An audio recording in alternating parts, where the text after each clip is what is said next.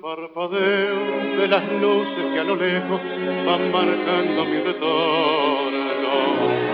Son las mismas que alumbraron con sus pálidos reflejos hondas horas de dolor.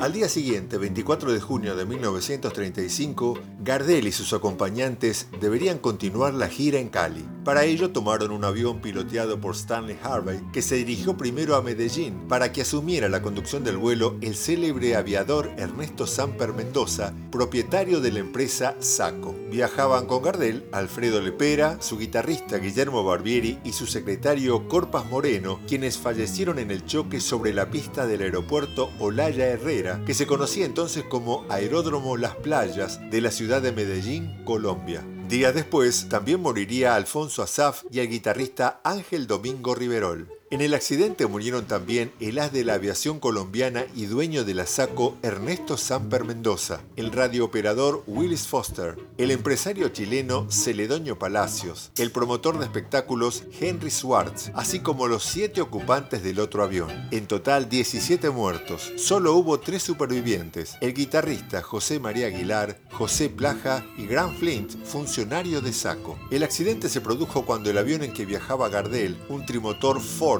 de la empresa Saco se desvió en pleno carreteo de despegue y embistió a otro avión similar de la empresa de origen alemán Skatta que esperaba su turno para despegar, incendiándose ambos. Las causas del accidente nunca fueron establecidas con claridad. Ambas empresas aeronáuticas mantenían una dura competencia dentro de la cual se encontraban los intereses estratégicos militares de los Estados Unidos y Alemania. Ni bien sucedió el accidente, cada una de las empresas se apresuró atribuirle a la otra la responsabilidad. El propio presidente de Colombia culpó con dureza a la empresa alemana. La justicia, por su parte, decidió que las causas del accidente se debieron a las características de la pista y a un fuerte viento proveniente del sudeste.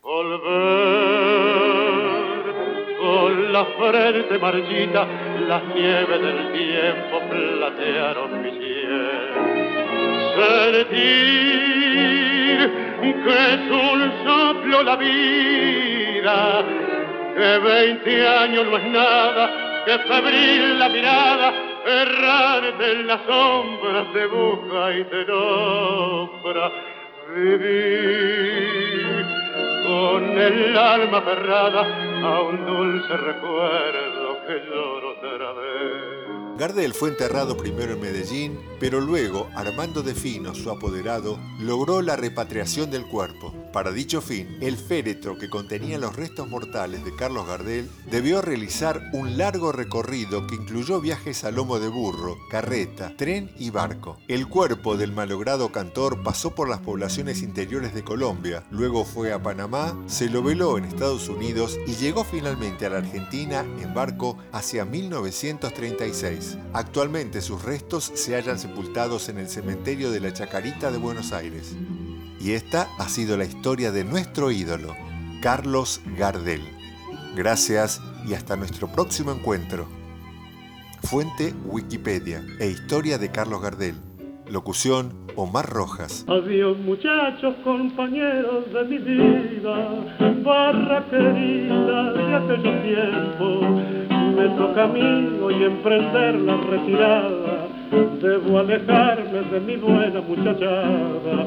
Adiós muchachos, ya me voy y me resigno, contra el destino nadie es la talla. Se terminaron para mí toda la farra, mi cuerpo enfermo no resiste.